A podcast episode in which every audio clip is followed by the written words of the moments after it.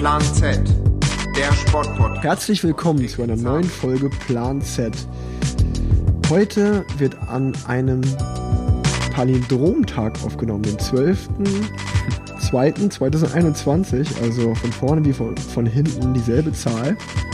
Ähm, ja, und an so einem besonderen Tag braucht man natürlich auch einen besonderen Gast. Äh, ihr fragt euch jetzt, Schmitti ist wieder dabei. Schmitti, hä, das kennen wir doch. Aber es ist ein anderer Schmitti. Denn, äh, ja, es ist nicht meine Frau, sondern es ist der Tommy Schmidt. Herzlich willkommen, Tommy. Grüß dich, mein Lieber. Wie geht's dir? Danke für die Einladung. So viele Schmidt. Es gibt also jetzt noch einen Schmidti im Podcast-Business. Thomas Schmidt von Baywatch Berlin, mich und deine Frau. Das ist der Wahnsinn.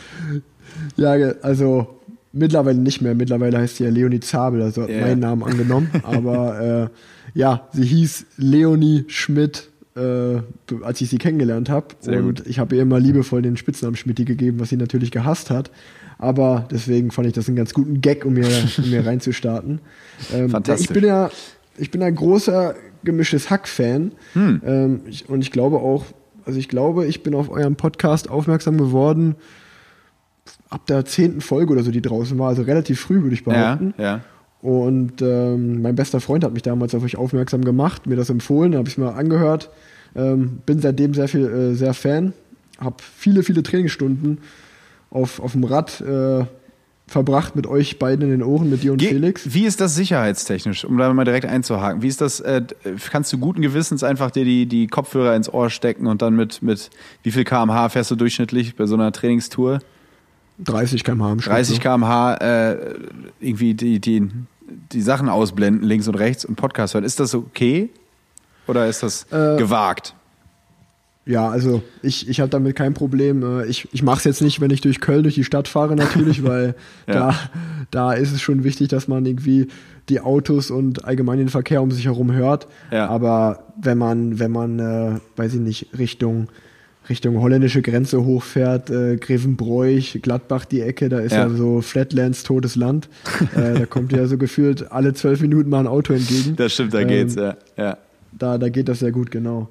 Ähm, ich mache mal eine kurze Vorstellung. Also ich denke mal, dass so gut wie jeder, dich, der hier zuhört, dich kennen wird, aber ich mache es trotzdem einfach mal, ähm, weil das bei den meisten Gästen gemacht wird. Ja. Ähm, zu Gast heute Thomas Tommy Schmidt, 26. Januar 1989 geboren in Detmold.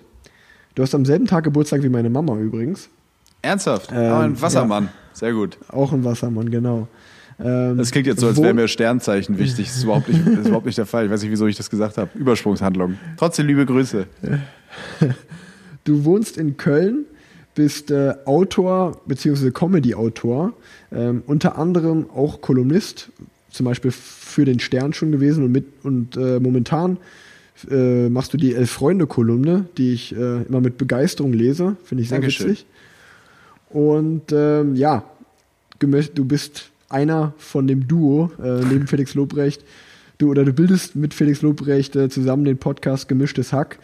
Kann man so sagen, der erfolgreichste deutsche Podcast, den es gibt. Äh, 2019 der drittmeist gestreamte Podcast weltweit. Ich glaube, letztes Jahr wieder Top 10, 9. oder so wart ihr. Ja, völlig absurd. Ja. Ähm, wirklich verrückt, wie viele Leute dazuhören. Und äh, ja, ihr habt verschiedenste Preise schon gewonnen, unter anderem die Einzlaufkrone, ja, den Deutschen Podcastpreis und den Deutschen Comedypreis für den besten äh, ja, Comedy-Podcast. Und noch brandneue News kann man ja so sagen, du wirst auch bald im Fernsehen zu sehen sein. Du bekommst deine eigene Fernsehshow äh, Yes. bei ZDF Neo. Yes, yes. Herzlichen Glückwunsch dazu erstmal. Dankeschön, vielen Dank. Das war sehr, das war eine sehr nette Vorstellung. Äh, sehr, ich bin sehr mit Lob überschüttet jetzt hier. Ähm, äh, vielen Dank. Ja, genau. Das, es ändert sich so ein bisschen mein Job, meine Jobbezeichnung, würde ich sogar sagen, weil ich habe jetzt echt ein halbes Jahr fast gar nicht mehr als Autor gearbeitet, also als Fernsehautor. Und jetzt wurde ich so ein bisschen ins On, wie man so schön sagt, geschubst und mal gucken, wie das so ist. Ja, ich, ich werde das äh, verfolgen, ich bin da gespannt. Und äh, ich muss sagen, normalerweise, wenn ich Leute vorstelle, dann ja, gibt es da viel mehr irgendwelche Erfolge im Radsport oder Sporterfolge. Deswegen ist es auch mal sehr erfrischend, äh, ja, mal sozusagen jemanden aus der Medienwelt vorzustellen. Ich bin mal Dritter geworden bei den Tennis-Clubmeisterschaften vom TC Rot-Weiß Detmold. Aber da haben auch nur Ja, vier so. mitgenommen in meinem, in, meiner, in meinem Bereich. Deswegen war das relativ easy. Das ist so mein sportlicher Erfolg, den ich hier beitragen kann. Naja. Ja, ist doch super. Ähm, ja, du bist, äh, genau, darauf werden wir ja noch kommen. Du bist äh, begeisterter Tennisspieler, bist ja auch dafür bekannt, dass du riesen Fußballfan bist. Äh, Mhm. jetzt, jetzt werden sich natürlich auch höchstwahrscheinlich viele fragen, warum zur Hölle bist du bei Plan Z? Äh, das ist ja, ja eigentlich ein bisschen ein Radsport-Podcast, kann man sagen. Ja. Ähm, Ja, du hast mich immer gefragt. Du hast mich, Genau. du hast mich immer gefragt, willst du nicht mal dabei sein? Ich, ich glaube ja, ich glaube ja, dir geht's nur um die Reichweite, Rick, wenn wir ehrlich sind. Weil ich kann, glaube ich, ich, ich wette, du hast auch so ein paar Nerd-Fahrradfans, äh, völlig zu Recht, die begeisterte Radsportfans sind. Das ist ja bei mir gar nicht mehr so der Fall und ich fahre auch selber kaum noch Fahrrad, aber ich war früher so ein riesen Radsportfan in, in meiner Kindheit. Riesengroß. Vielleicht da, De- deshalb. Ja, genau, äh, das hattest du. Also ich muss sagen, dadurch, dass ich jede Folge ja gehört habe, habe ich schon immer mal wieder so den einen oder anderen Hinweis. Äh, es ging natürlich jetzt nie äh, riesen viel um Radsport, aber Ja. Trotzdem, äh, ja, wurde, ich glaube, du hast einmal so eine, in so einer Side-Note gedroppt, äh, so ten Lines wie e Erik Zabel. Dann ging es einmal sozusagen, wurde der Radsport als negatives Beispiel äh, hochgeholt, dass sich ja die Tour de France ihr eigenes Grab geschaufelt hat Mhm. mit den ganzen Doping-Skandalen. Und äh, es wurde sich auch darüber lustig gemacht, wie so Radfahrer aussehen, äh, mit ihren Brillen und ihren engen Hosen. Ja. Deswegen, äh, dünne, dünnes Eis hier für mich. Und ich erinnere mich daran, dass ich mich mal auch beschwert habe über die Arroganz von Fahrradläden. Äh, Ja, Also ja. Äh, vor Ort, ich fühle mich da immer, weil ich bin halt wirklich, ich fahre sehr selten Fahrrad und wenn da mal was ist mit meinem Fahrrad, dann muss ich halt auch in den Fahrradladen und habe halt gar keine Ahnung. Und diese, diese, über diese Arroganz hatte ich mich auch mal lustig gemacht, diese Überheblichkeit, die einem oft da so entgegenschlägt in, in Fahrradläden, so wenn man irgendwie sagt, ich hätte gerne ein Fahrradschloss und dann so, ja, was denn für eins? Ja, ein Fahrradschloss halt und dann so die Augen verdreht und äh, ach Gottchen, guck mal hier so einer und ich habe halt gar keine Ahnung und das finde ich immer ganz interessant. Ich wäre aber wahrscheinlich genauso, äh, wenn du da irgendwelche, du machst halt die ganze Zeit irgendwas mit den Händen, was Vernünftiges und dann kommen diese diese äh, im belgischen Viertel und so diese ganzen App-Entwickler-Typen da rein und haben sich noch nie die Hände schmutzig gemacht und fragen nach irgendeinem schicken Fahrrad. So, ich glaube, da, ich wäre ich wär genauso mürrisch dann. Nee, ich finde, die, die Kritik ist definitiv berechtigt. Also es geht mir auch oft so. Ja? Ähm, Ach, krass. und Dann, ja, voll, voll. Also es, das ist, ohne da jetzt irgendwelchen Mechanikern zu nahe treten zu wollen, aber ähm, das ist so ein spezielles Völkchen, sag ich mal. Und äh, man, also auch ich, ich gehe dann in eine Radlade und frage nach irgendwas nach und bekomme auch so diesen ja, komischen Vibe einfach rübergesendet. Und äh, dann, dann stellt man sich ja auch nicht dahin und sagt, äh, Kollege, ich bin Radprofi, ich will das schon wissen, so ungefähr, sondern man, man ist halt auch eher so ein bisschen kleinlaut und sagt so, ja, okay, alles klar, und geht so raus und denkt sich so, naja, eigentlich nicht, aber egal, ich habe da jetzt auch keinen Bock gehabt zu diskutieren. Aber gab es schon mal eine Situation, wo du dich dann so ähm, zwischen den Zeilen zu erkennen gegeben hast? Also du ich stellst dich nicht so ein, dass du sagst, Kollege, weißt schon, dass ich ähm, Rad, damit mein Geld verdiene, so schätze ich dich nicht ein. Aber hast du mal so zwischen den Zeilen das dann so gedroppt in so einer Situation, dass du dann sagst so, ähm, ja, ich mache das auch beruflich oder irgendwie, dass du das so ein bisschen nett eingeflochten hast oder ähm, bist du dann immer so ganz still und lässt es über dich ergehen? Äh, kommt, glaube ich, auf die Situation an. Also ähm, es ist, äh, also mein Name steht auch relativ groß auf meinem Oberrohr, äh, also nicht relativ groß, aber man kann es schon lesen, wenn man genau darauf achtet. Äh, dann würde ich auch behaupten, dass wenn man sich ein bisschen auskennt, dann sieht man schon anhand vom Material, dass das, äh, also entweder bin ich ein absoluter Nerd, der sich irgendwie für 13.000 Euro so ein Fahrrad zusammenstellt, Mhm. Ja. äh, oder ja, stimmt. oder man macht das halt irgendwie ein bisschen professioneller. Aber ähm, ja, Mein Name, mein Name äh, steht also- auch auf meinem Oberrohr, aber das hat nichts mit Fahrradfahren zu tun. Ach ja. Ähm, die erste Frage würde ich dir direkt mal stellen. Ähm, einfach so zur Erklärung, warum du hier zu Gast bist. Wir haben es ja gerade schon so ein bisschen äh, geklärt, aber weißt du noch, wie wir uns kennengelernt haben? Ich meine, wir kennen uns ja noch nicht lange und auch nicht wirklich gut, aber für die Leute da draußen zur Einordnung, wie haben wir uns kennengelernt? Boah, das weiß ich wirklich nicht mehr. Warte mal. äh, wo haben wir jetzt keine? Ähm, äh, also natürlich über Instagram zunächst. Das muss ganz am Anfang ähm, gewesen sein, als dieser Podcast losging. Stimmt, das weiß ich noch, wie du Instagram-Stories hochgeladen hast und dann gesagt hast, dass du immer den Podcast bei deinen Touren hörst. Daran erinnere ich mich noch ganz genau. Ähm, weil das war, als der Podcast losging, halt immer verrückt und wurde immer verrückter, wenn irgendwelche bekannteren Menschen das dann angefangen haben zu hören, zu denen du ja auch zählst. Und dann haben wir das immer uns irgendwie so, Felix und ich uns hin und her geschickt. Ach, guck mal, krass, weil wir ja nie irgendwie diese, die, die Absicht hatten, dass das so durch die Decke gehen sollte. Aber dann richtig im echten Leben, ähm, in Köln wahrscheinlich, ne? Ich schätze jetzt einfach mal irgendwo in. Boah, ich weiß Wir haben nicht. zusammen Fußball gespielt. Ja, aber haben wir uns da das erste Mal gesehen? Ja, ich ne? meine ja. Ach Ich krass. ja. Ach krass. Ja, okay, genau. Ja, Ja, doch. dann weiß Ja, es ja genau. klar, bei, in der Soccerhalle von Poldi. Ja, beziehungsweise, be beziehungsweise, beziehungsweise eigentlich nicht das erste Mal. Das erste Mal saß ich mit, mit Paul Ripke zusammen äh, vor dem, vor dem Waisenladen, wo meine Frau damals noch gearbeitet hat. Ähm, Stimmt. und die haben ja genau die alte Markthalle.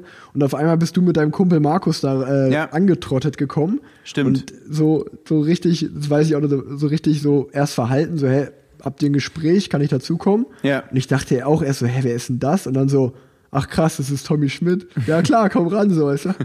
Ne, Ja, dann darf war- ich rankommen. Nee, aber das war. das stimmt, das stimmt. Und dann haben wir Fußball gespielt. Einen Tag später oder so, ne? Hast du Genau, Paul doch auch genau. mitgebracht. Und dann haben wir da Ja, gekickt. andersrum. Oder andersrum, genau. Und du bist dann mit deinen Jogging-Schuhen über den, über den äh, Platz, ge, Platz gejoggt, das weiß ich noch. Stimmt, jetzt und, weiß ich es wieder. Und ja, ja, und es war relativ witzig, weil ich glaube, ich bin ein oder zwei Wochen später zum Giro angereist, so meinem, meinem Saisonhighlight der letzten Saison. Mhm. Und ihr habt, ihr habt alle so gesagt, so, bist du sicher, dass du hier mitspielen Ja. willst, Fußball? Ja, weil- letzte, weil die- genau. letzte Woche hat sich noch, äh, Markus hat sich verletzt hier noch. Meniskusriss zugezogen. Dann hatte ich, und wie es dann immer so ist, dachte ich wirklich, der sollte jetzt hier nicht mitspielen. Wenn er gerade in der Corona-Zeit, du hast wenig Highlights gerade als Profisportler und diesen, den Giro jetzt wegen ein bisschen rumgebolze da in Köln-Mühlheim sollte er sich nicht irgendwie, sollte er sich nicht der Gefahr aussetzen. Aber du hast mitgespielt und einfach auch trotzdem Vollgas gegeben, das weiß ich noch. Also wie von A nach B wie so ein Gepa- Gepard gerannt. Ähm, Das stimmt.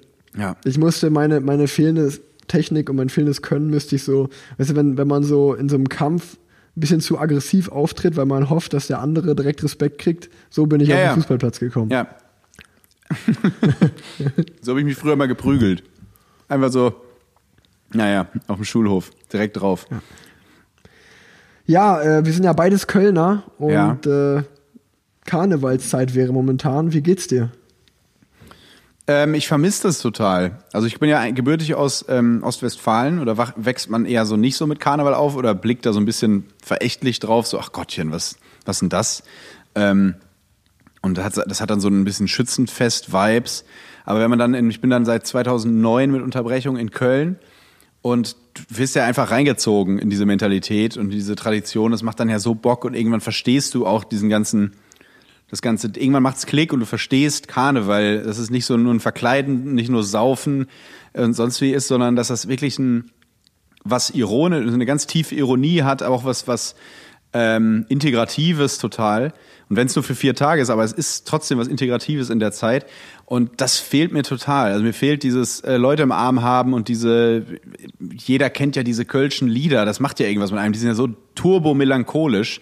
Ähm, Das fehlt mir wirklich sehr. Aber das Saufen natürlich auch. Da müssen wir gar nicht drum herum reden. Das fehlt mir natürlich auch. Aber ja, es ist schon, es ist schon schade. Es ist schon echt, echt traurig. Vor allem gestern liefen so in der, im, im Fernsehen trotzdem diese ganzen Karnevalssendungen, ARD und ZDF, in so leeren Hallen. Und das dann lieber lassen. Ganz ehrlich, das macht einen noch trauriger. Das ist irgendwie, ja, ja, ja. das, das finde ich nicht so meins. Also mir geht's nicht so gut aktuell, was so, was so die Pandemie angeht in Bezug auf Geselligkeit und so. Das fehlt mir schon sehr. Und bei dir?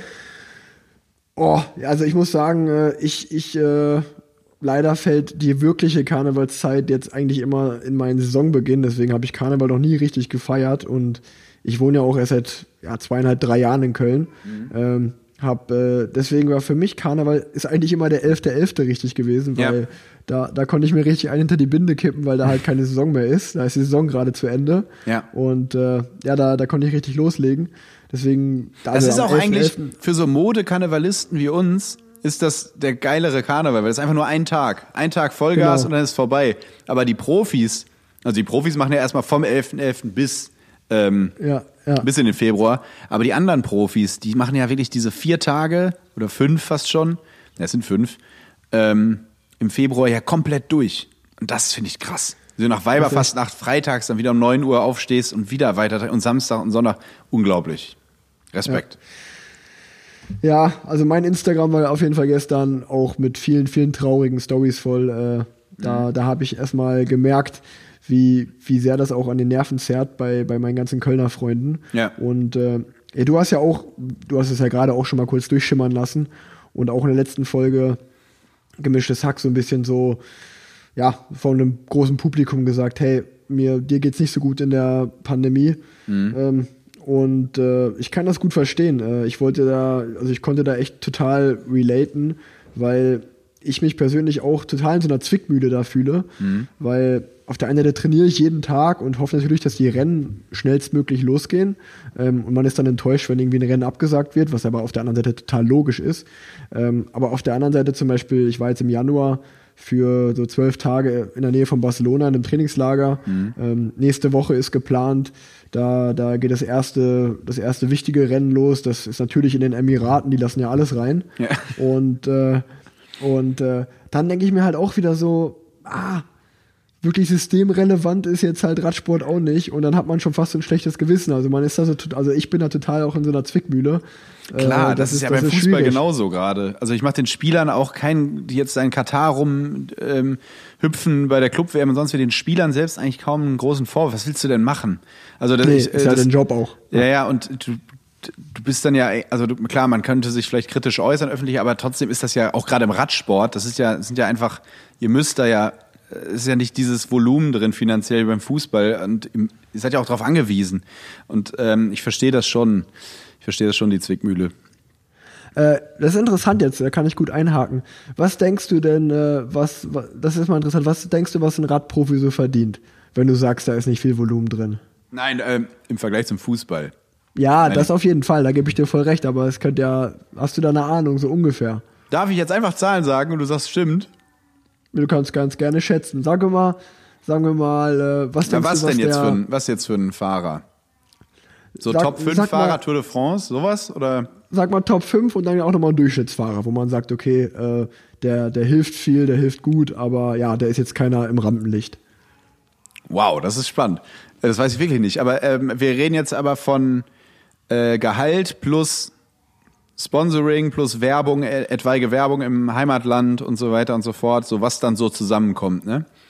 Ähm, Ja, also, also dazu noch kurz eingehakt, äh, ein Durchschnittsfahrer hat eigentlich keine eigenen äh, Sponsoren. Das ist, da, Ja. das ist ähnlich wie im Fußball, dadurch, dass wir halt, manche Teams haben irgendwie 10, 12 Sponsoren, das deckt dann eigentlich fast alles ab, dass du keine eigenen Sponsoren haben kannst. Ja, aber wenn du jetzt dürf, dürftest du jetzt Werbung für Nutella machen oder sowas.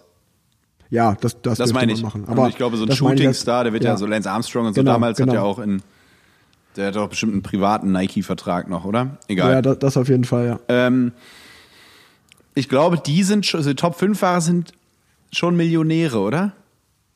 Die kratzen so, Ja. ist ähnlich wie beim Handball, wo die Top, Top-Leute schon richtig Also gutes Geld verdienen. Kann das sein? Also, ja, auf jeden Fall. Also, äh, ich glaube, das ist ein offenes Geheimnis, dass äh, Chris Froome, der hat ja viermal die Tour gewonnen, der fährt, der ist mein Teamkollege. Mhm. Ja. Ähm, also, ich habe natürlich keine sicheren Quellen, auch nur die Medienberichte, die jeder hat. Ja. Aber der verdient äh, nur, nur vom Team angeblich 5 Millionen im Jahr. Und Wow. äh, Peter Sagan, also ist auch so, der war so Serienweltmeister in den letzten Jahren, Mhm. der kommt auch bestimmt auf seine 6, 7 Millionen Jahresgehalt. Also Krass. da, ich glaube, ich glaube, es gibt so eine Statistik, dass es, ja, ich glaube, 30 bis 40 Fahrer verdienen so eine Million im Jahr im Fahrerfeld. 30 bis 40.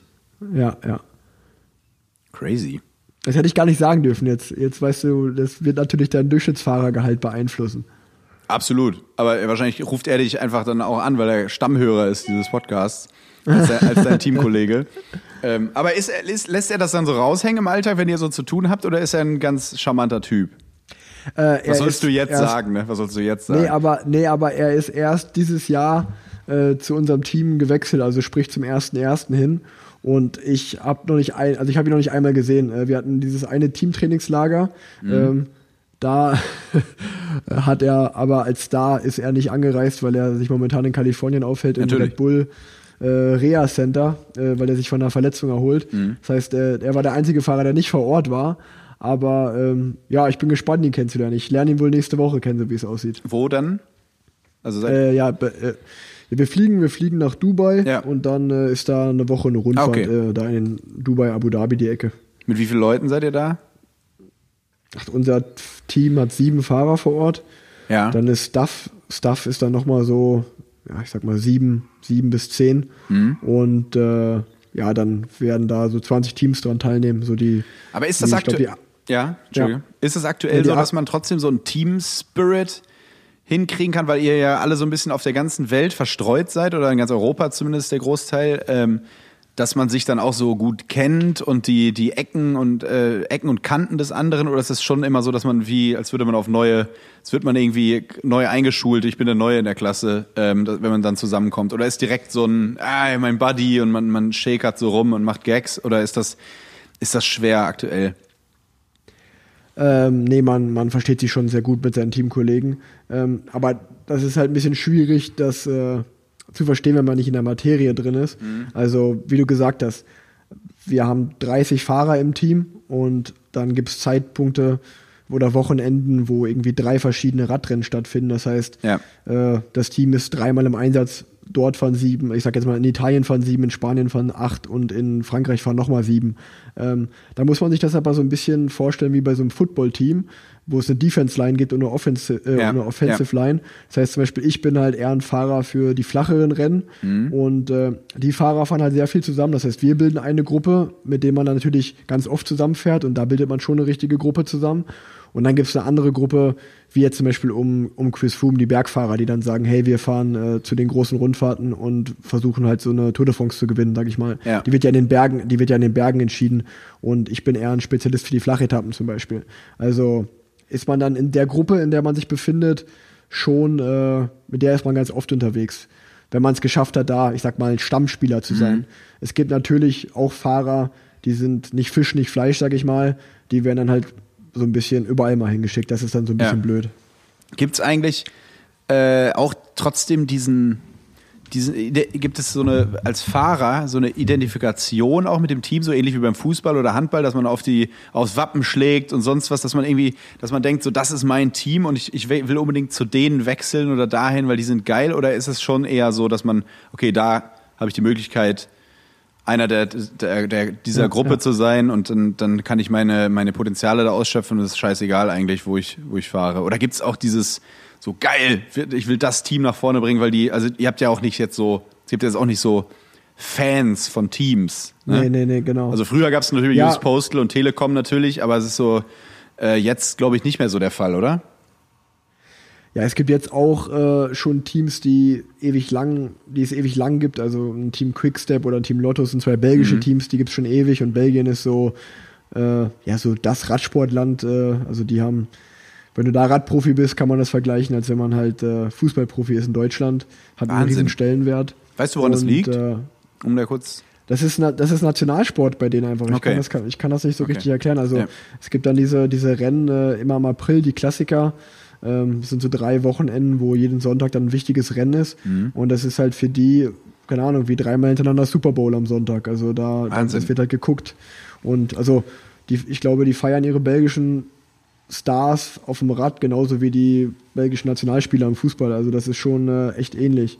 Ja. Ähm, nee, um, um auf deine, deine Frage zurückzukommen, aber natürlich nein. Äh, das ist, ich hatte immer äh, einen, Kicker-Redakteur hier im Podcast zu Gast und wir haben halt gerade, wir haben total viel verglichen, Radsport und Fußball, weil ich ja auch großer Fußballfan bin und ich auch immer sage, ey, der Radsport müsste sich viel mehr äh, davon abgucken. Also zum Beispiel im Radsport ist es so ein bisschen, da wird viel auf Style geachtet. Das heißt, die, die Leute, die einfach nur fahren, um Spaß zu haben, also an der Leidenschaft, die kaufen sich von irgendwelchen Marken, die cool sind, halt meistens sehr cleane Looks, weil es fast schon so ein bisschen verpönt ist, Profisachen zu tragen. Das ist uncool.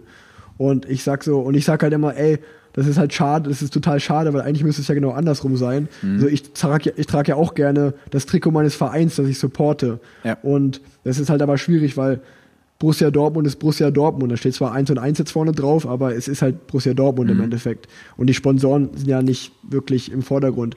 Im Radsport ist es ja so, wenn 1 und 1 jetzt sagen würde, wir wollen ein Radsportteam äh, sponsoren, dann heißt es halt Team 1 und 1. Aber Ja, ja. es hört sich halt auch einfach komisch an. Ja, ich bin Fan von Team 1 und 1 oder ich bin Team von Eastwell Startup Nation als Beispiel. Das sind halt einfach irgendwelche Marken oder so. Und äh, ich glaube, da ist es halt viel schwerer, eine Bindung aufzubauen, wie, ja, wenn du ein Verein bist und eine jahrelange Tradition hast und nur im, an einem Ort deine Base hast. Also ähm, ja, da gibt es da gibt's große Unterschiede und äh, das, das ist spannend da. Also ich hatte auch mal in dem, in dem Podcast hier den Vorschlag gemacht, dass ich bis jetzt nicht verstehe, dass wir auf unseren äh, Trikots keine Nummern haben, wie im Fußball zum Beispiel, Voll. dass man halt sagt, hey, Wer- ich bin die Nummer ja. 12. Ja. Äh, wird nicht gemacht. Ja, das sind so äh, Kleinigkeiten, ne? Du brauchst so. Ja, genau. Du brauchst, ähm, du musst immer den Leuten die Möglichkeit geben, ein Shootingstar zu werden. Du musst irgendwie, und wenn, aktuell geht das so, keine Ahnung, ich hole mir pinke Schuhe, das ist das Einzige, was ich machen kann. Und das ist Ja. irgendwie ein bisschen schwierig, um die, um die Sportart auch zu vermarkten. Ich habe auch mal drüber nachgedacht, jetzt wo ähm, das Skispringen und Formel 1 nicht mehr bei RTL sind, zum Beispiel so ein Sender, der einfach immer so, der es zumindest immer geschafft hat, früher ähm, Events selbst zu kreieren, sowas wie vier Schanzentournee. Da dachtest du ja wirklich, das ist das krasseste, was es gibt, weil die es so aufgeblasen ja, haben. ja. Dass vielleicht ein Privatsender die Tour de France Rechte übernimmt oder so in Deutschland, dass du, also dass du irgendwie wieder sowas kreieren kannst. So, das ist Zabel, ist unser Deutscher, der da, was weiß ich was. Und das fehlt mir gerade total. Das ist in der Leichtathletik ähnlich. Da haben wir nicht so den, klar haben wir da sehr bekannte Sportlerinnen und Sportler, aber den, so wie früher Hambüchen, Ja. wo du weißt, Ja, den ja. kennt jeder. Jeder, Ja. äh, oder, oder auch so Busemann und solche Leute früher, weißt du, wo du einfach wusstest, Leichtathletik konnotiert mit dem. Äh, und, und Olympia, Hambüchen, wusste man, hatte man immer im Kopf. Schwimmen von Almsig. So, und äh, das fehlt gerade in abseits des, des Fußballs total. Also, dass wir diesen einen, diesen Uwe Gensheimer auch im Radsport und im, äh, Ja, ja, klar. im Leichtathletik haben. Klar, wenn jetzt Leichtathletik und Radsportfans ha- sagen, hey, wir haben doch den und den, ja, aber da müsst ihr mal aus der Bubble raus und Genau, wirklich mal die Leute fragen, Masse. genau, Ja. kennt ihr den? Die kennen die nicht. Das ist, Nee. ähm, und das ist krass und schade, weil, weil wir dann natürlich auch keinen Fokus drauf kriegen, ne, auf diese Sportarten, die ja geil sind. Wie genial ist eigentlich von der Idee her Radsport?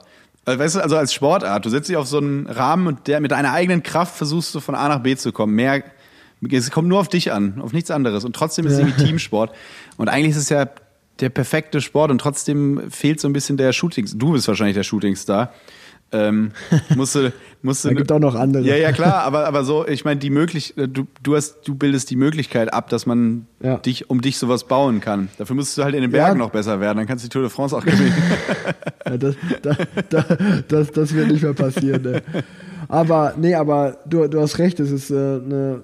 Da sie, also das, deswegen finde ich es zum Beispiel spannend, dass du ja auch äh, dabei bist, weil du jemand aus der Medienwelt bist, der das gut auf den Punkt bringt und auch andere Ansichten hat, weil, wie du gesagt hast, äh, Formel 1 ist in Deutschland so groß, höchstwahrscheinlich, weil RTL das so krass gepusht hat. Ja, ja. Das vier, vier, also, wenn, wenn ein Privatsender, ich meine, Tour de France läuft auch sehr, sehr viel und Eurosport sagt immer Home of Cycling, aber ist nicht böse gemeint, ist halt Eurosport, so weißt du? Mhm. Ja, ja. und äh, Tour, de, Tour de France kommt halt nachmittags äh, auf der ARD mal ein, zwei Stunden. Das ist schon mega geil. Ich will mich gar nicht be beklagen, weil Radsport kommt schon viel mehr im Fernsehen als viele andere Sportarten. Richtig, ja. Aber, aber du hast recht, also ähm, wenn man, wenn es jetzt irgendeinen Sender geben würde, der sagt, ey, keine Ahnung, wir schreiben uns das jetzt auf die Flagge, wir machen das groß, wir haben da die Leute, dann Ja. hast du recht. Ich glaube, das ist wie so eine Kampagne einfach. Äh, Genau, du brauchst halt diese- Dann, dann könnte man das groß machen, ja. Genau, man muss so, ich finde es selber immer unangenehm, aber so ein bisschen Marketing da reinkriegen, ne? Wie es bei der Vier-Schanzentournee auch war mit diesem,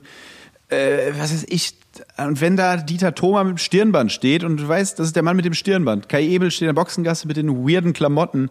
Äh, beim Skispringen sind es die Milka-Jungs und so weiter. Das sind das halt diese Kleinigkeiten, die, Leute gar nicht bewusst wahrnehmen, aber unterbewusst ist das eine totale, äh, entsteht dadurch eine Marke. Und das fehlt beim Radsport mir, der früher immer großer Fan war und dann halt diesen Knick hatte durch die Dopingskandale, ähm, fehlt das aktuell. Ich hätte wieder Bock, hätte wieder total Bock ähm, zu gucken, mehr. Aber mir fehlt so der Push irgendwie. Das ist so, Ja, ja, ja. so der Grund.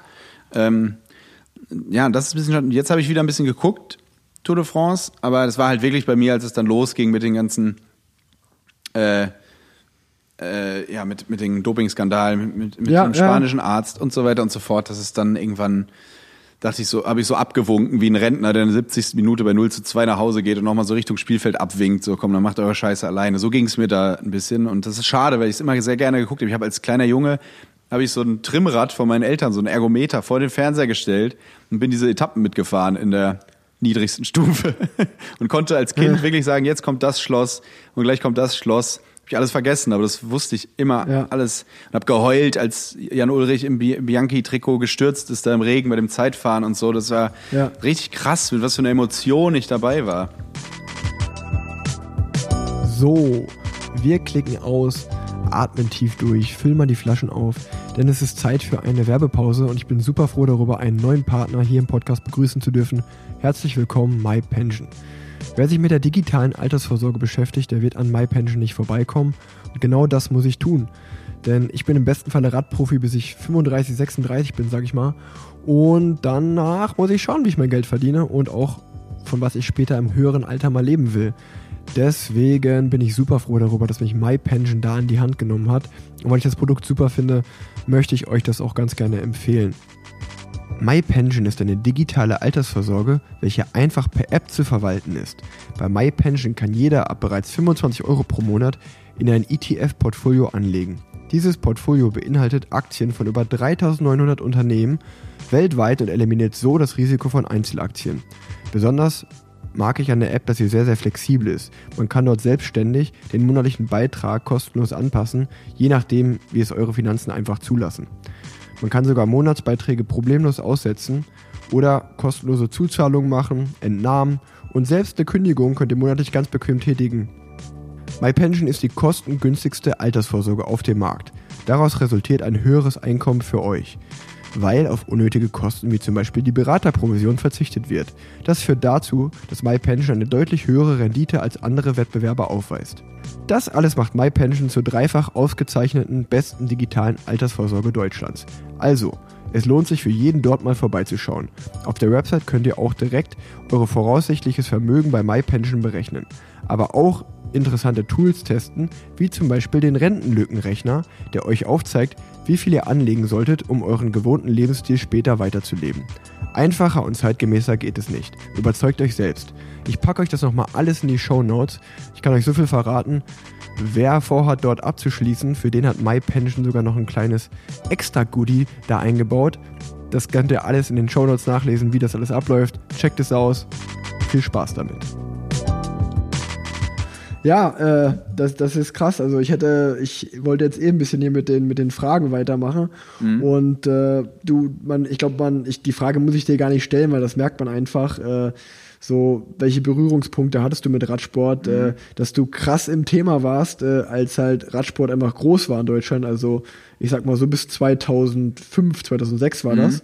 Ähm, dann kam diese große Dopingzeit und dann können wir ja gleich zur nächsten Frage springen. Das war ja auch, was ich im Vorfeld so ein bisschen mit dir besprochen hatte. Ich glaube, da stehst du für wirklich eine ganz, ganz breite Masse, äh, für die Radsport immer noch ja, äh, bei 2005 stehen geblieben ist. Also diese, ga- diese Dopingzeit kam, man hat sich dieses richtige scheiß Image abgeholt Ja. und ja, die, die breite Masse sagt jetzt halt einfach, ja, nee, kein Bock mehr auf den Sport und das ist halt super schwer, sich irgendwie so aus diesem Sumpf wieder rauszupaddeln. Voll. Ähm, und man, man macht so, aber ich finde es ja selber auch noch so witzig. Also letztens hat mir auch jemand bei Instagram zum Beispiel geschrieben, so, hey, ich folge dir jetzt seit einer Weile und habe heute erst gemerkt, du bist gar nicht der Star aus den, äh, dem ich äh, aus, aus den 90ern, aus den 2000ern, den ich mal so toll fand. Äh, ernst- du bist ja der Sohn. Ja. Und ich, ja, und ich Wow. dachte so, okay, Gut gehalten, alles klar. gut gehalten, Erik. Ja, ja auf jeden Fall. Nee, aber ähm, ja, das ist, äh, das ist, äh, ich glaube, du stehst dafür für ganz viele, die, die das ähnlich sehen und die da eine ähnliche Haltung haben. Ja.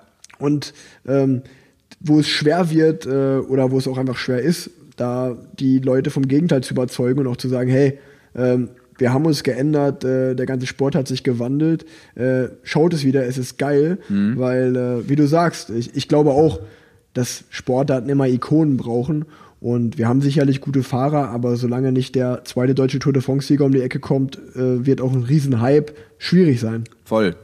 Ja, du brauchst, brauchst einfach diese, du brauchst diese Person, die, äh, die Ident- Identifikationsfigur, die brauchst du definitiv. Ist der Sport denn sauber? Ähm, ich hätte bis vor einem Jahr direkt mit einem ganz klaren Ja ähm, geantwortet, ähm, relativ überzeugt. Leider kam aber dann auch wieder diese die momentan ja noch sehr aktuell ist, äh, diese Operation Aderlass, wo äh, dann wieder so sieben, acht, neun Pro Radprofis auch ins Netz gegangen sind. Und da erschreckenderweise auch ganz viele, wo ich wirklich gedacht hätte, okay, die nicht. Äh, also bei denen, eh, dieses Hand ins Feuer legen ist mal ein schwieriger Begriff, aber wo ich gedacht hätte, nee.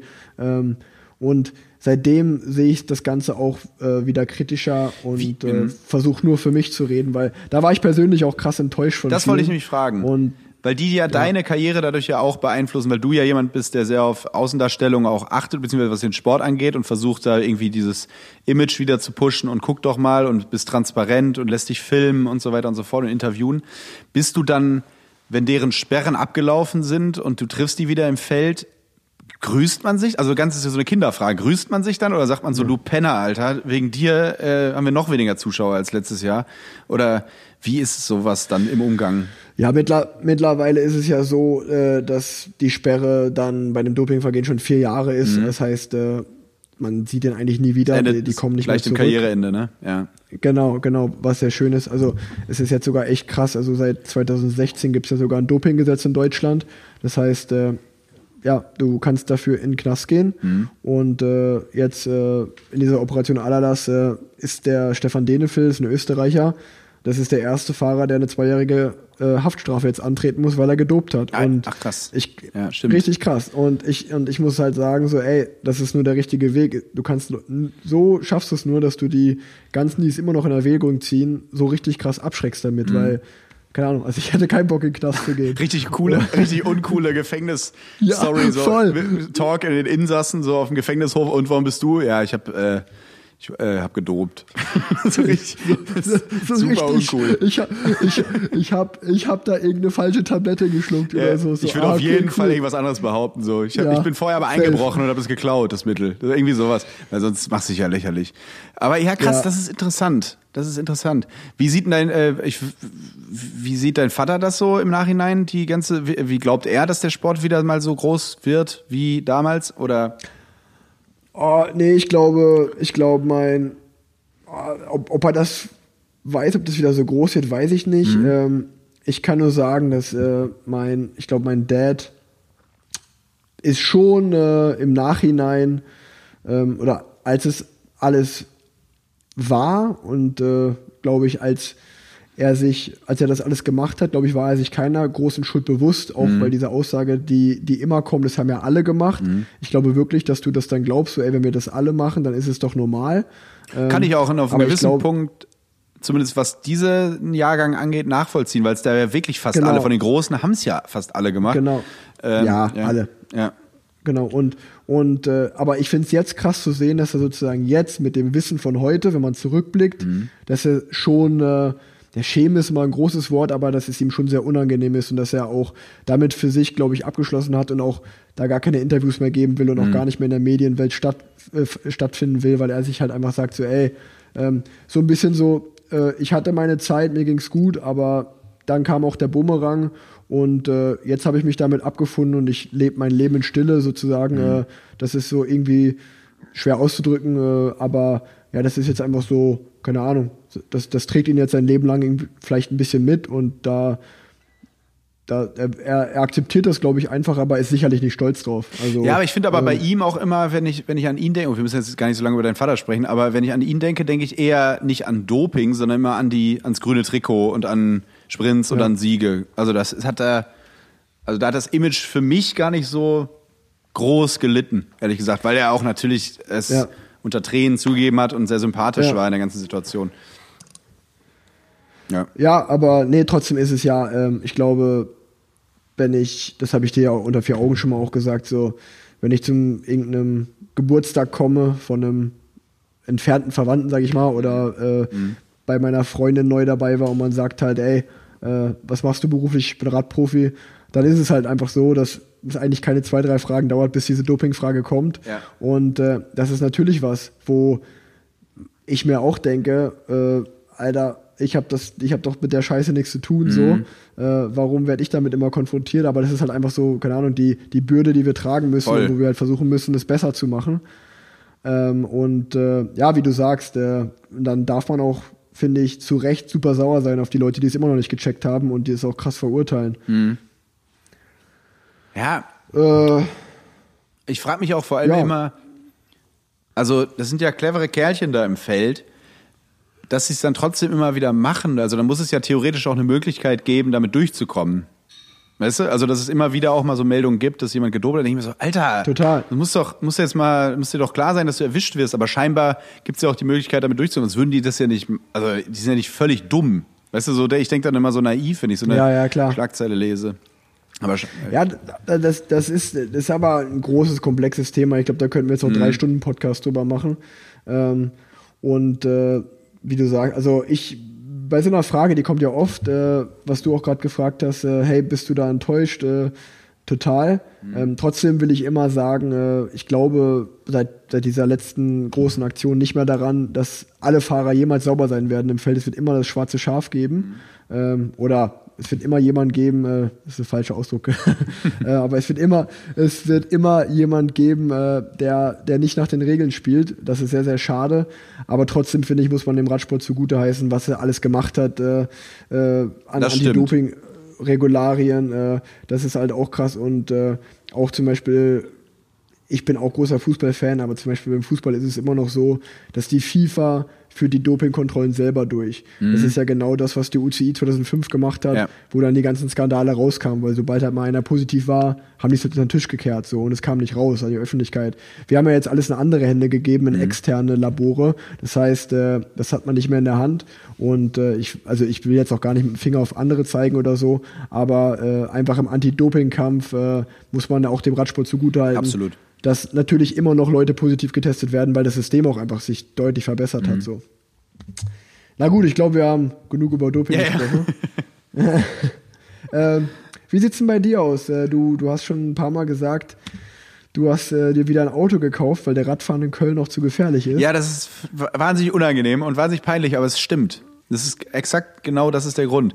Ich habe, ähm, äh, also du bist ja auch schon oft wahrscheinlich mit dem Fahrrad durch die Innenstadt Kölns gefahren. Und äh, Ja. zum Beispiel Jan Böhmermann macht ja auch gerade eine große äh, Welle bei Twitter bezüglich äh, bezüglich des Ausbaus von Radwegen und so weiter völlig zu Recht.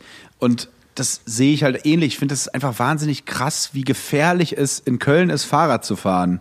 Und im Vergleich zu anderen Städten auch. Also ich bin oft in Hamburg, bin oft in Berlin und es ist in Köln wirklich Wahnsinn, allein mal mit dem Fahrrad über den Barbarossa-Platz zu fahren, zum Beispiel, oder Fenloher Straße in Ehrenfeld.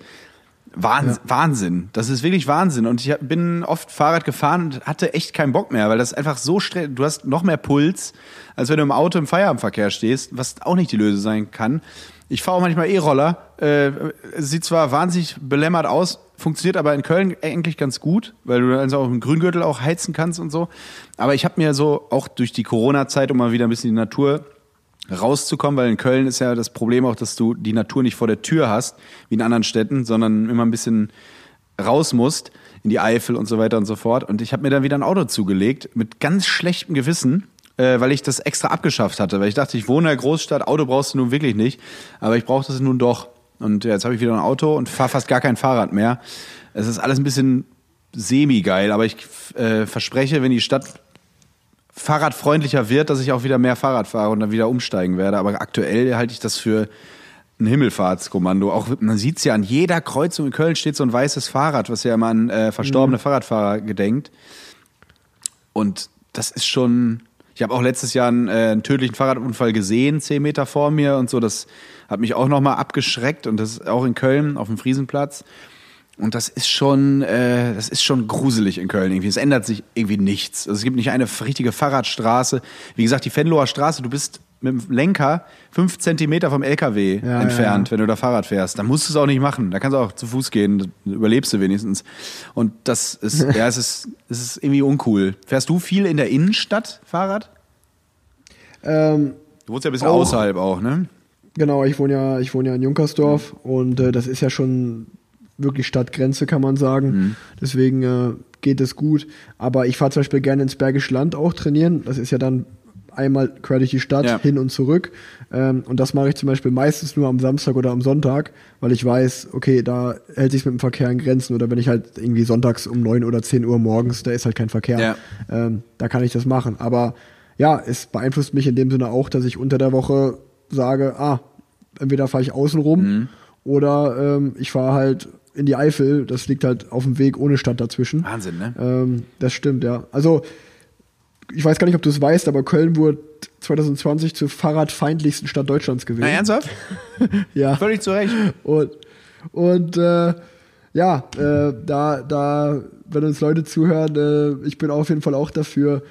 Also, mein Vorschlag wäre erstmal, dass man zum Beispiel einfach von, sagen wir mal, äh, Lindenthal, Mhm. also einmal vom Westen bis zum Osten und einmal vom Norden bis zum Süden, dass man eine Fahrradstraße in, äh, installiert, dass Ja, man es gibt- wenigstens wie so ein Ja. Kreuz in der Stadt hat, Ja, dass man eben. wenigstens auf der Straße mit dem Fahrrad Und fahren Köln darf. ist doch, Köln ist doch gerade als römische Stadt so geil gebaut, wie so ein C an den Fluss. Da Ja. hast du eine Breite und eine Mittelstraße, also ein Kreuz, und hast dann um Ja. diesen Ring einfach diese ganzen abgehenden Straßen, ne? die Aachener Straße zum Beispiel, Genau. die Venloer Straße und in den Norden und unten halt auch Luxemburger Straße und die ganzen Straßen. Eine, genau, ich denke das auch immer, oder zumindest für ein paar Stunden am Tag, ich weiß es nicht, es gibt ja auch in Hamburg, dass manche Straßen einfach so umgekehrt, das ist jetzt eine Einbahnstraße, gleich ist in die andere Richtung eine Einbahnstraße, es geht alles. Und ich, Ja. Klar sind wir jetzt keine Städteplaner und vielleicht auch reden ein bisschen naiv daher, aber man muss ja irgendwie träumen dürfen, weil sonst wird sich nichts ändern. Ähm, ich finde auch, wenn du, du sagst, du wohnst in Junkersdorf, wenn du dann in die City fahren willst, das ist ja noch am besten eigentlich, weil du die Aachener Straße hat ja noch einen okayen Fahrradweg. Genau, Aber genau. sonst so, boah, das ist wirklich mir zu gefährlich. Viel zu gefährlich. Ja, und man darf ja trotzdem äh, darüber sprechen, auch wenn es jetzt vielleicht wie eine Utopie noch klingen mag, aber ähm, ja, vielleicht, äh, ich meine, Radfahren ist ja grün, ist gut für die Umwelt. Ähm, das ist ja auch mal was, was sich die Politik dann auf die Agenda schreiben könnte, äh, Städte fahrradfreundlicher zu machen. Also ich meine, Vorbild Münster zum Beispiel, Ja. Wo so viel mit dem Rad gemacht wird. Das muss jetzt nicht jede Stadt schaffen. Aber Amsterdam aber, ey, zum Beispiel. Ich finde Münster Ja. ist nie so ein gutes Beispiel, weil Münster natürlich auch relativ klein ist im Vergleich zu Köln, aber Amsterdam kriegt's ja auch hin. Also Ja. da fahren auch alle Fahrrad und man und dann kriegt das Fahrrad auch plötzlich ein ganz anderes Prestige. Sind wir wieder beim Marketing? Viele Leute, Ja. die natürlich gerne im Auto sitzen wollen, weil es halt auch Spaß macht, muss ja nicht drum rumreden, allein das eigene Auto zu haben, zum Supermarkt zu fahren. Ähm, aber. Wenn es alle machen und wenn, wenn das Prestigeobjekt Auto wegfällt, was in Köln noch nicht so ist, ähm, dann ist es auch wieder viel einfacher, dann aufs Fahrrad zu steigen und so weiter und so fort. Das ist, ist, ja, da muss unbedingt was gemacht werden, weil das ist echt gruselig. Ja, also ich bin ja wahrscheinlich ein bisschen näher dran in dem Thema als du und ich muss sagen, es geht so Step by Step voran, auch mit Lastenrädern Ja. und äh, auch E-Bikes werden ja immer besser, was ich auch gut finde, weil das einfach alle Leute abholt, Mhm. die halt keinen Bock haben, verschwitzt zur Arbeit zu kommen oder die etwas älter sind oder etwas schwächer. Ähm, dafür ist das E-Bike eine geile Lösung. Hast du mal und, gemacht? Äh, ja, ich auch. Äh, Mega an der Nordsee. voll geil, Unfassbar. Voll geil. Es fällt einem aber, es ist ein bisschen wie, es ist ein bisschen wie, äh, ja, wie kann man es vergleichen? Ich wollte es nicht Drogen sagen, aber da komme ich noch in Teufelsküche. aber es ist wirklich so, es ist schwer, dann wieder aufs Normale umzusteigen, oder? Also also für dich natürlich nicht, du hast ja Oberschenkel, äh, da sieht man ja die Erdkrümmung, wenn man von einer Seite zur anderen guckt, aber bei mir ist natürlich was anderes. Da ist, äh, da, da gegen den, gegen den Gegenwind an der Nordsee mit so einem E-Bike, das macht schon richtig Bock. Da wirklich, da, Ja, geil, geil, geil sind natürlich die ersten zwei Tritte, wenn du auf einmal merkst, jetzt setzt der Motor ein. Wahnsinn. Und ich meine, die regeln ja bei 27 ab, das fühlt sich dann für mich nicht schnell an. Natürlich nicht. Aber diese, diese, diese Beschleunigung am Anfang, die ist schon mega geil. Mhm. Die, die ist echt super. Total. Ach ja. Ich würde, ich würde mir wünschen, äh, das habe ich mir auch so ein bisschen als Ziel für diesen Podcast noch gesetzt, Ja. ähm, dich ein bisschen mehr vom Fahrradfahren zu begeistern. Ja, mach das doch äh, mal. Da, da ja, da, da na, ich habe gedacht, wenn ich dich begeistern will, am besten begeister ich dich, wenn ich sage, hey, wir fahren mal an einem schönen Sonner Sommertag, ähm, fahren wir mal zusammen eine Runde Rad. Oh ja, gerne. Vor allen Dingen, weil ja auch, auch deine, deine, deine Freunde, der, der schöne Branko, der hier schon zu Gast war in ja, diesem Podcast liebe Grüße. auch. Der sehr Und, äh, Fahrradpassioniert ist mittlerweile, ne? Genau, genau. Und äh, ich hatte auch vor kurzem mit dem deinem guten Freund Konstantin Madert Kontakt. Ja. Äh, der will sich auch ein Gravelbike kaufen. Äh, das wäre doch eine, falls es Corona-technisch möglich ist, Ja. wäre das doch eine gute Truppe. Ich bin äh, sofort dabei. Sofort bin ich dabei. Ähm, ihr dürft gerne alle in meinen Windschatten. Äh, da, also ich bin so ein Teamplayer-Typ. Nee, aber um da mal einzusetzen, sowohl Konsti als auch ähm, der Branko sind ja beides so hippe Typen. Und auch Paul ist ja jemand, der für irgendwie was steht und Instagram und so weiter und so fort und hip ist. Und diese Leute finden ja alle auch pandemiebedingt ganz bestimmt auch, weil Tennis und Radsport waren die Sportarten, die man irgendwie so immer machen konnte. Ähm, finden wieder zurück so zum Fahrrad. Besteht, besteht da auch eine Chance, auch für euren Sport, dass das irgendwie dadurch irgendwie hipper wird und cooler wird? Glaubst, äh, siehst du da eine Chance drin?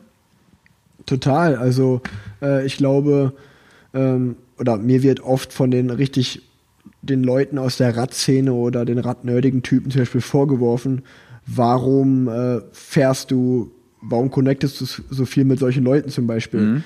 Wo ich mir immer nur denke, na, ihr habt es immer noch nicht verstanden, genau das sind die Leute, die Absolut. wirklich die breite Masse, die die breite Masse erreichen. Ähm, ich erreiche, also die Leute, die Radfahren und Radsport geil finden, also Radsport geil finden, die finden es geil, mit 40 km/h in so einem wie so eine Presswurst in so einem engen Anzug durch die Gegend zu fahren. Aber, aber ne, also ich versuche das ja auch mal von außen zu betrachten. Ey, natürlich muss man da lachen, wenn man das so sieht. Also ja. da muss man ja realistisch sein. Und äh, keine Ahnung, äh, Paul oder ja, äh, der schöne Branko Konzi, wie du sagst, so, das sind ja, das sind ja die Leute, die kommen ja gar nicht aus der Szene, aber die finden es irgendwie cool mhm. und genau das, was die cool finden, die muss man fragen, ja, was findest du denn cool und ähm, was macht dir denn Spaß? Und die erreichen dann jedermann damit und die sagen, hier, das ist cool, probier das doch mal aus. Ähm, es geht wo, am Ende um Popkultur. Viel zu, genau, ja. wo ich vielleicht auch vielleicht viel zu sehr in der Bubble drin stecke, mhm. um das gar nicht zu checken. Es geht am Ende und, um Popkultur. Äh, Zum Beispiel, es gibt ja diesen, diesen, äh, wir dürfen hier offen reden, das ist ja ein werbefreier, so äh, unabhängig. Ja. Es gibt ja diesen Tennisladen Tennis Point, auch in Köln. Und die haben es auch verstanden, die haben dann irgendwann jetzt äh, gibt es in der Filiale so eine Ecke, wo nur so 80er Jahre Andre Agassi Klamotten hängen von so einer Nike-Kollektion. Und das sind so Kleinigkeiten, weißt du, weil das einfach gerade 80er ist eh modern, die Leute hören alle Phil Collins und sowas, das ist alles wieder total 80s Trend und natürlich auch 90er, was Mode angeht und zack, wir müssen diese alte Kollektion von dem Rebellen Andrew Agassi wieder rausbringen. Bring die raus, die Leute ziehen das auch. Ich sehe hier äh, Menschen auf der Straße, jetzt als es noch nicht so kalt war, die diese Sachen einhatten. Die haben nichts mit Tennis zu tun, aber die bringen so eine Lawine in Gang. Und das ist einfach immer der Fall. Ja. Und das braucht der Radsport ganz bestimmt auch. Ja, sicherlich. Also ich glaube, 2020 war für viele ein absolutes Scheißjahr, mhm. aber für den Radsport und für die Radszene ähm, ein ein absoluter Segen, weil ich glaube, die Leute, die keinen Bock auf Spazierengehen hatten, haben sich ein Rad gekauft und haben Radtouren gemacht. Ja. Und äh, Radfahren ist wieder viel mehr ins Bewusstsein gerückt. Ähm, und ich sage auch deswegen ganz bewusst mal Radfahren, nicht Radsport, weil das sind für mich zwei verschiedene Dinge. und ich freue mich halt immer, ich freue mich immer, wenn ich da irgendwie eine coole Brücke schlagen kann dazwischen. Ähm, aber lass uns mal jetzt mit den Fragen weitermachen, gerne. sonst wird das hier zu lang. Ja, gerne. Ich will dich ja, ich will ja deinen Nachmittag nicht komplett Alles gut. Rauben.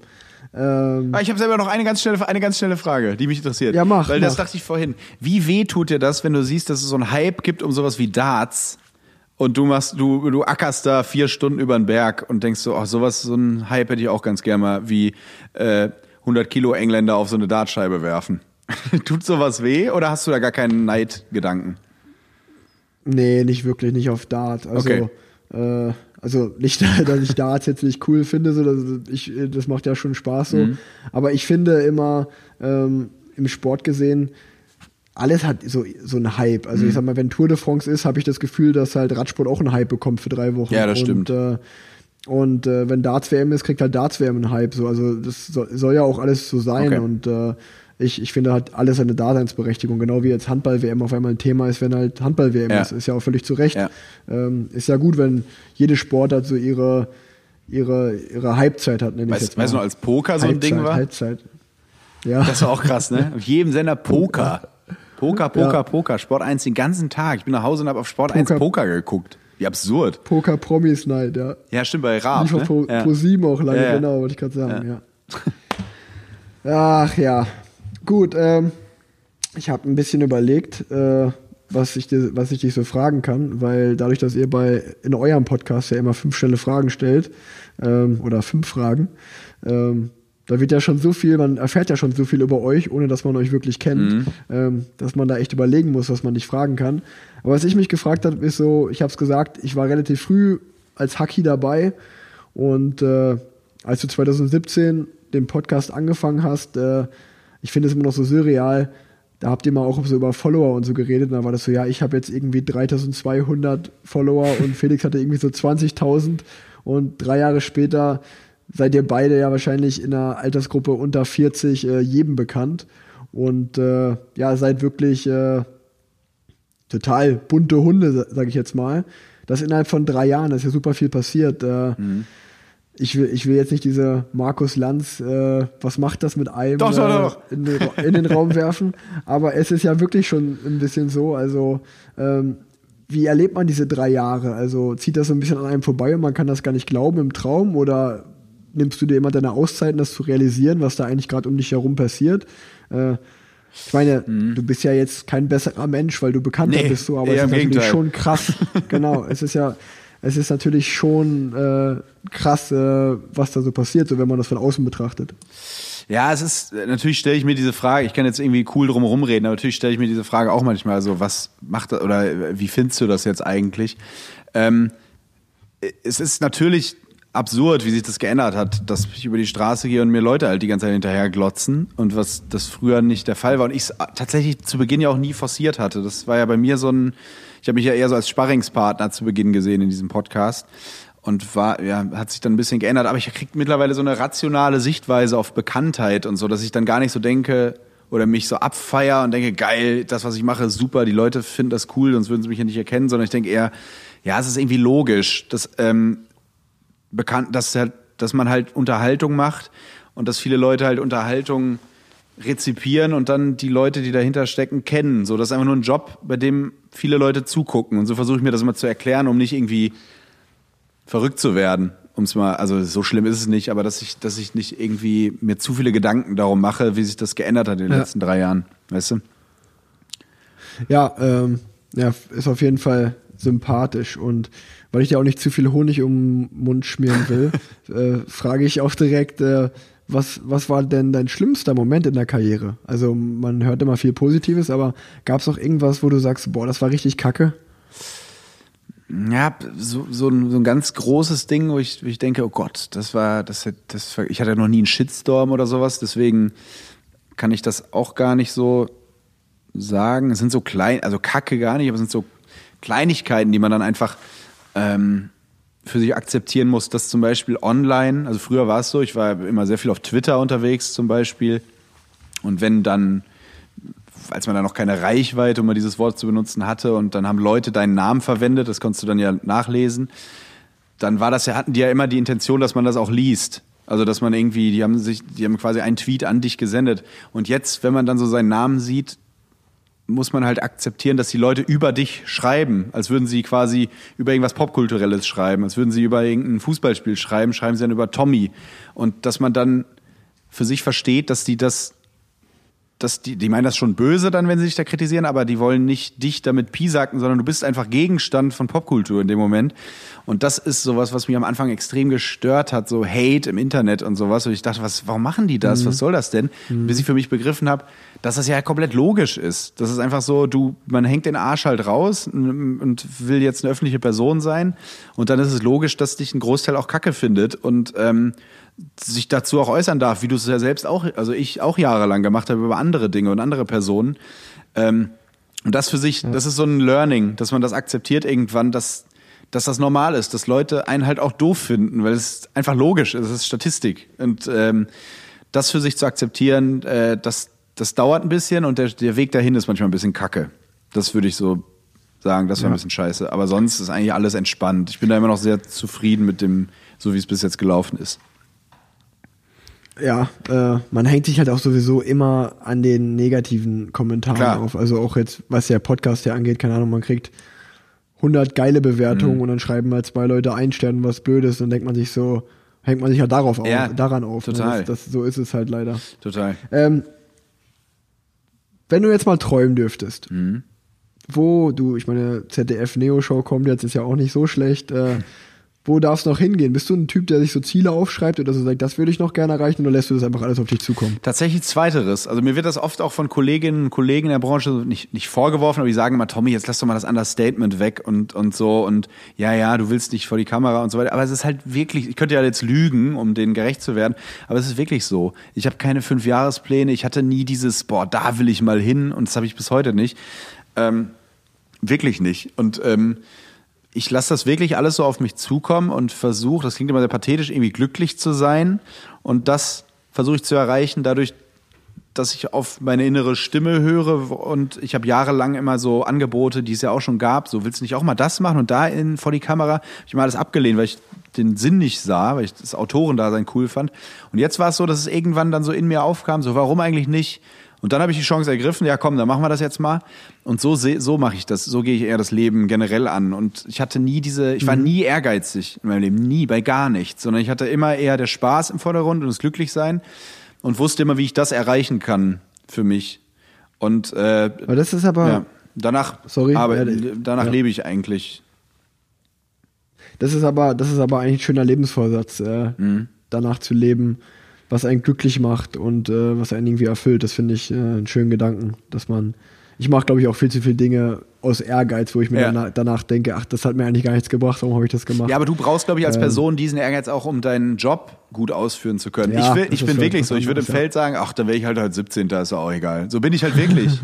äh, aber dafür das war das Wetter schön. Ähm, und das sind Ja. einfach zwei verschiedene Lebenseinstellungen, die ja beide völlig ihre Berechtigung haben. Und ich bin nie so ein Ehrgeizling gewesen, was mich vielleicht jetzt auch dahin gebracht hat, wo ich bin, weil die Leute, also ich, weil ich weiß nicht, immer wenn ich mal so wenn ich mal so ein bisschen ehrgeiziger werde und mir die Dinge auch nehme und mich behaupte und so, wirkt das oft schnell, finde ich, unsympathisch. Bei mir, es passt irgendwie nicht zu mir, Ja. wenn ich so plötzlich so Ja, bin. ja. Also ich merke das immer, dass Leute mir ganz schnell dann so, wenn ich mal bin wie andere, wird mir dann Arroganz vorgeworfen. Was ich witzig finde äh, und auch völlig in Ordnung. Das, das ist, äh, ja, ich glaube, du, du, du bist einfach so, wie du bist und ich glaube, du kommst ja so auch super sympathisch rüber, deswegen äh, brauchst du dich da auch gar nicht verstellen groß. Ähm, zwölf Monate Corona. Hm. Äh, leider ein trauriges äh, Jubiläum. Ähm, aber gibt es einen Moment, an den du dich ganz bewusst zurückerinnerst, wo du sagst, da war ich richtig, da war ich wirklich glücklich so. In diesen In zwölf den Monaten. zwölf Monaten. Ja. Ähm, ja, das war immer wieder, wenn ich. Also ich glaube eh, dass man dieses pure Glück, das hat man gar nicht so häufig im Leben, wahrscheinlich so zehnmal, wo alle, alles gut ist, wo man sich nicht selbst belügt und so alles top ist. Ähm, aber es sind immer die Momente gewesen, äh, in denen ich das vergessen habe, glaube ich, was gerade um uns rum passiert. Und das ging oft einher mit Geselligkeit, die jetzt gerade halt so wegfällt. Aber im Sommer gab es ja Momente, wo wir schon in der Kneipe sitzen konnten mit vielen und ähm, was im Nachhinein vielleicht ein bisschen doof war, aber fürs Seelenheil, glaube ich, sehr wichtig. Ähm, Ja. ähm, und man in Kneipen sitzen konnte, wenn man dann seine Adresse angegeben hat und so weiter. Und das waren die Momente, wo ich mit Freunden wieder zusammenhing, wo es mir wirklich gut ging oder in der Natur war und das für einen Moment alles vergessen habe, was da so um uns rum passiert. Gar nicht so berufliche Dinge, die machen mir immer Spaß und so, aber ich kann mich über so, so äh, wie jetzt mit der Show oder irgendwas mit Spotify oder so, dann freue ich mich, aber ich bin dann nie so, so, yes, das ist der beste Tag meines Lebens. Das ist bei mir beim Beruf nie so, sondern ich habe eher so Glücksmomente in, Meistens in der Natur tatsächlich. Oder mit Freunden, wo man wirklich alles so Cool. abschaltet. Das ist immer so. Ja. Ja. Es geht ins Finale. Wir ziehen die Schuhe noch mal ein bisschen fester. Wir pushen uns, machen uns bereit. Und diese Möglichkeit möchte ich nutzen, um meinen nächsten Werbepartner vorzustellen. Athletic Greens. Der tägliche All-in-One-Drink zur Unterstützung deiner Gesundheit und für maximale Performance. Mir als Profisportler ist es einfach wichtig, dass ich gesund durch den Winter komme, dass ich leistungsfähig bin und genau da kann sich dieser Drink unterstützen. Ich zum Beispiel bin auch ein ziemlich fauler Sack, was halt mega cool ist, die schicken dir einfach dein Drink monatlich zu. Das heißt, du musst einmal eigentlich nur das Abo abschließen und dann bist du fertig. Gar kein Problem, ist immer da, wenn du es brauchst. Der Drink beinhaltet 75 essentielle Vitamine und Min- Mineralstoffe. Das heißt einfach, der deckt dich mit allem ab, was du brauchst. Er stärkt dein Immunsystem, er hilft deinem Energiehaushalt, er ist gut für deine Darmgesundheit. Ja, also was will man mehr? Es macht dich leistungsfähig, du bleibst gesund dadurch. Auch wenn ihr euch irgendwie Sorgen macht, hey, ich ernähre mich speziell, weiß ich nicht, vegan, vegetarisch, gar kein Problem. Dieser Drink passt zu jeder Lebensform. Der Drink hat weniger als ein Gramm Zucker, schmeckt wirklich lecker. Ganz viele Profisportler benutzen den. Schaut gerne mal auf der Website vorbei. Vielleicht erkennt ihr den einen oder anderen wieder und äh, vielleicht ist ein Vorbild von euch dabei. Ja, probiert es einfach mal aus. Äh, wenn so viele Sportler das benutzen, würde ich sagen, ist der Drink ziemlich gut. Ähm, ja, ihr habt mehr Energie, ihr bleibt gesund. Und wenn ihr jetzt euch vielleicht ein bisschen angefixt fühlt und sagt, hey, ich habe da Bock drauf, das mal auszuprobieren, geht bitte auf meine Landingpage athleticgreens.com slash planset. Wenn ihr das macht und dann äh, das Abo abschließt, dann gibt es einen Jahresvorrat an Vitamin D3 slash K2 dazu. Das heißt, Win-Win-Situation. Ich hoffe, ich konnte euch da ein bisschen begeistern, äh, denn gesund bleiben und eine gute Performance abrufen, das wollen wir doch eigentlich alle, wir Radfahrer, oder? Jetzt kommt äh, unnützes Wissen für dich. Oh Gott. Ähm, es, es gibt einen Tagesschausprecher, Ja. der jetzt, jetzt wird's witzig, der ist, also, nee, ich lasse mal so die Frage. Es gibt einen Tagesschausprecher oder ehemaliger Tagesschausprecher, der ist nebenbei, nebenberuflich auch Fahrermanager von Radprofis. Echt? Ja. Aber das, ist das öffentlich bekannt oder ist das, macht er das? Ja, das ist, das ist öffentlich bekannt. Weil ein ehemaliger oder ein. Also du hast es ja schon ein, verraten, eh- als du ein, ehemalig ehemalig, gesagt ein hast. ehemaliger, ein ehemaliger Tagesschausprecher. Äh, aber Jan Hofer? Managt auch nebenbei. Nee. Nee. Okay, das wäre witzig. Das schafft er neben seinem ganzen. Instagram-Job auch nicht. Marc Bartor, echt? Ja. Weil der ist ja jetzt bei Sat Witzig, 1. oder? Bei Sat 1. Äh, ähm, nach, Genau. ihn, nach ihn Anchorman. Krass. Und, zwisch und wenn das Wetter dann anfängt, dann äh, besorgt er mal irgendeinen so einen Vertrag nochmal schnell zwischendurch. Achso, das ist dann quasi wie ein Spielerberater im Radsport. Ja, genau, genau, genau das. Wie krass. Was nehmen die? Auch Das ist 20 witzig, Prozent ne? oder wie läuft sowas? Äh, unterschiedlich. Also, nö, ich glaube so zwischen 7,5 und 15 Prozent äh, nehmen die. Ja. Geil. Unterschiedlich. Das heißt, dem Berater Ja. von Froome und so, den geht's dann auch richtig gut. Denen geht's gut, ja. Okay. ja. Die haben ja meistens auch mehrere Profis, dann äh, kommt ja auch was, was zusammen. Ach, krass. Nee, das wusste ich nicht. Das ist ja, Dann- das ist ja geil. Ja. Ähm, noch, eine, noch eine witzige Sache, die mich persönlich einfach interessiert. Ähm, du hast mir, ich glaube, ich weiß gar nicht, wann es war, aber irgendwann mal im Sommer hast du mir geschrieben, so, hey, ich glaube, ich habe dich gesehen. Und dann ich so, ja, äh, kann sein, da und da. Äh, oder du hast mich gefragt, warst du da und da? Und ich so, ja, da war ich. Und dann hast du geschrieben, mit der G-Klasse? Fragezeichen. Und ich so, ja, ja, genau, das war ich. Und ich habe mir, noch- ich hab mir noch gar nichts dabei gedacht. Ne? Und ich glaube, ein oder zwei Folgen später im Podcast hast du dann richtig krass abgehatet über Leute, die SUVs fahren. Ernsthaft? Ich meine, mittl Oh ja, mittlerweile fahre ich den ja nicht mehr. Aber dann, ich habe das so gehört und dachte mir so, weil du auch so explizit nachgefragt hast, so, oh fuck, ich glaube, das fand er richtig unsympathisch. Geil, dass du deshalb dann dein Auto verkauft hast. Das spricht wieder für mich. Für. Nee, aber ja, oh Gott, das ist aber auch wirklich immer tragisch, wenn man so einen wöchentlichen Podcast hat, der äh, humorvoll sein soll, dass man wirklich alles, alles wirklich mal so kaputt redet und das dann gar- manchmal gar nicht so meint und dann echt Leute einem das zurecht nochmal so ein Jahr später aufs Papier, äh, äh, ähm, aufs, aufs Papier, aufs Brot schmieren so. Ähm, weil das natürlich gewisse Leute dann in dem Moment dann beeinflusst und ich sag das einfach nur so dahin. Also ich, was habe ich denn gesagt? Habe ich gesagt, also wegen CO2 und sowas wahrscheinlich, ne? Oder in der Großstadt? Ja, Okay. genau. Und das halt, wenn du, wenn du auf der Fenloer fährst in Köln, das, das wird nicht als cool angesehen, und sondern Leute gucken dich an und denken, ja, so, ey, verpiss dich. Ja, das- genau, das- Was ja, was ja auch stimmt. ja, aber da habe ich ja eher, stimmt, genau, ja. da habe ich eher so darüber geredet, wie, glaube ich, wie witzig das ist. Das gibt's auch nur in Köln, dass eine G-Klasse zum Beispiel innerhalb von 300 Metern anders wahrgenommen wird. Also dann sind wir auf den Kölner Ja, Ring stimmt. und du hast eine G-Klasse, da glaubt, da gucken die Leute schon hinterher, sagen, krass. Und dann fährt er aber 300 Meter Richtung Brüsseler Platz und spätestens da, sag mal, bist du irre? Verpiss dich hier mit, dein, mit deinem Panzer. Das will hier, will hier niemand, das ist uncool. Und das gibt's, das ist, sowas gibt's glaube ich nur in Köln. Das so innerhalb von 300 Metern wirst du einfach komplett anders gesehen mit dem Auto. Und ähm, ja, wahrscheinlich habe ich dann an dem Tag irgendwas Schlimmes erlebt mit dem, mit dem. Ich habe zum Beispiel mal einen Kumpel, der hat mal ein Auto überführt aus Österreich. So ein Range Rover, so einen großen. Den hat er da gekauft für jemanden, äh, ähm, sich den angeguckt und da dann nach, nach Deutschland gefahren. Ich äh, bin eine, ein Stück mit dem mitgefahren. Dann waren wir auf der Venloer Straße tatsächlich wieder, die wird, die, eigentlich müsste es die Folge Venloer Straße nennen. Ähm, standen wir auf der Venloer Straße in diesem Auto saßen wir und dann war wirklich ein, äh, ein Fahrradfahrer rechts von uns, der einfach nur auf die Motorhaube gekloppt hat. So, was soll dieses scheiß Auto hier in der Stadt? Also das ist krass, wie dir das dann Ja, entgegen, geil. äh, entgegenfliegt. So, das ist, äh, Krass, ey. das, das ist nicht mehr, was ja auch gut ist, also du kannst damit, also es ist kein Prestige mehr, in der, also in gewissen Stadtteilen mit so einer Karre rumzufahren, Ja, sondern ja, eher ja. peinlich. Und das ist ganz eine interessante Entwicklung. Ja, total. Ähm, ey, wir kommen zum Ende. Äh, und die Frage habe ich mir, ich hätte sie direkt am Anfang schon äh, stellen können, weil wir da einmal kurz das Thema angeschnitten haben.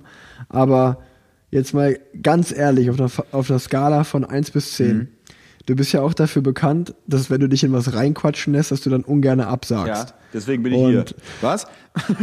Ich wollte gerade sagen, ich wollte, ich wollte genau, nein, aber genau das wollte ich fragen. Wie viel Bock hattest du wirklich auf die Aufnahme? Weil wir haben das Thema ja mal kurz angeschnitten. Dann habe ich zwei, dreimal gefragt und zwischendurch habe ich dann schon überlegt, ob ich so sage, ah, vielleicht soll ich einfach sagen, du, ey, es ist okay, wenn du auch keinen Bock hast, oder ich will dich da nicht so reinreden. Ich weiß, dass bei mir aktuell immer so zeitlich ein Problem ist. Und dadurch, und ich wirke bei WhatsApp immer so ein bisschen desinteressiert, daran arbeite ich jetzt auch. Und schreibe dann immer so, wenn du dann gefragt hast, wollen wir jetzt aufnehmen, dann schreibe ich so zwei Tage später so, äh, sorry, was? Worum geht's? Ach so, ja, dann äh, Donnerstag und ich bin da wahnsinnig uncool bei WhatsApp und äh, gelobe Besserung. Aber ich habe sehr viel Bock drauf gehabt. Bei mir ist es nur immer so, dass ich oft so Anfragen bekomme für Podcasts und so. Aber da wir jetzt ja befreundet sind ähm, äh, und ich auch mich wie gesagt, spannend finde, über ein Thema zu reden, das mich mal total interessiert hat und jetzt nicht mehr so. Und ich frage mich dann hier live on air, haben wir quasi laut diskutiert oder nachgedacht, woran das liegen mag, dass Rottsport gerade so ein so ein Downer hat oder hatte und jetzt vielleicht wieder nach oben kommt und was man dafür tun könnte.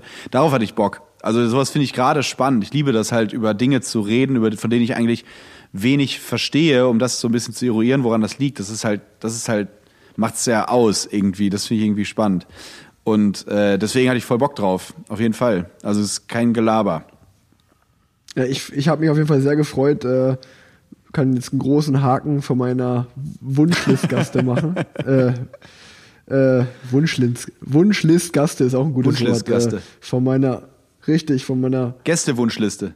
Gäste-Wunschliste, genau. Jetzt habe ich zusammenbekommen.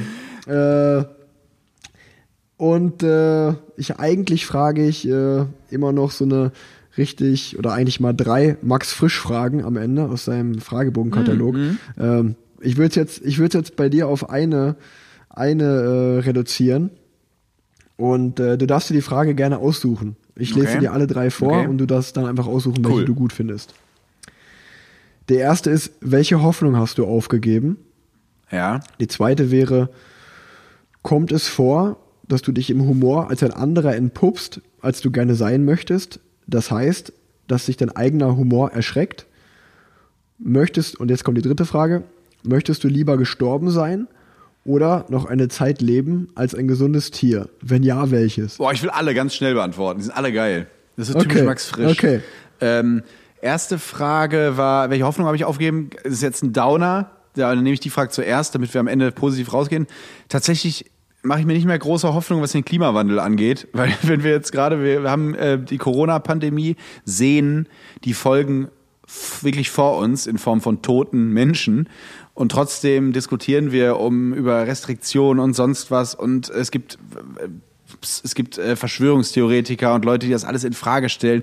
Und dann denke ich mir, bei etwas, wo, die, wo wir jetzt handeln müssen, weil sonst die Gefahr erst in 30 Jahren so richtig eintritt, dass wir hier richtig Probleme bekommen, mache ich mir nicht viele, ehrlich gesagt, nicht viele Hoffnung, dass wir das hinkriegen, wenn wir, wie gesagt, jetzt was haben, was wirklich direkte Konsequenzen hat. Und beim Klimawandel reden wir von etwas, was so in 30 Jahren, also es hat natürlich jetzt auch schon Konsequenzen, aber so Konsequenzen, Ja. dass wir unser Leben anders leben werden müssen. Und da habe ich ein bisschen Sorge tatsächlich, dass, äh, aber naja, ich hoffe, dass es da schlaue Köpfe gibt, die das übernehmen, weil sonst sieht's düster aus. Zweite Frage war mein Humor. Ähm, ja, ich habe natürlich, wie alle, jeder, der was anderes behauptet, ist ein absoluter Lügner oder Lügnerin, einen viel härteren Humor, wenn äh, Mikros und Kameras aus sind, der berühmte Lockerroom-Talk, klar gibt's den. Auch die Ja. wokesten Menschen, die auf Twitter äh, sich sonst wie geben, wenn ich die mal privat treffe, äh, Eider, Eiderdaus, da, da ist auch mal ein ganz anderes, härteres Humor, Humorniveau. Trotzdem heißt es ja nicht, dass, es, dass man das öffentlich sagen muss. Also es ist ja dann auch verletzend und so, aber es gibt natürlich, jeder hat einen härteren Humor, wenn die Tür zu ist, ganz klar. Und das Ja. ist bei mir auch so, ganz, ganz klar. Ähm, Und letzte Frage war nochmal welche? Welches Tier?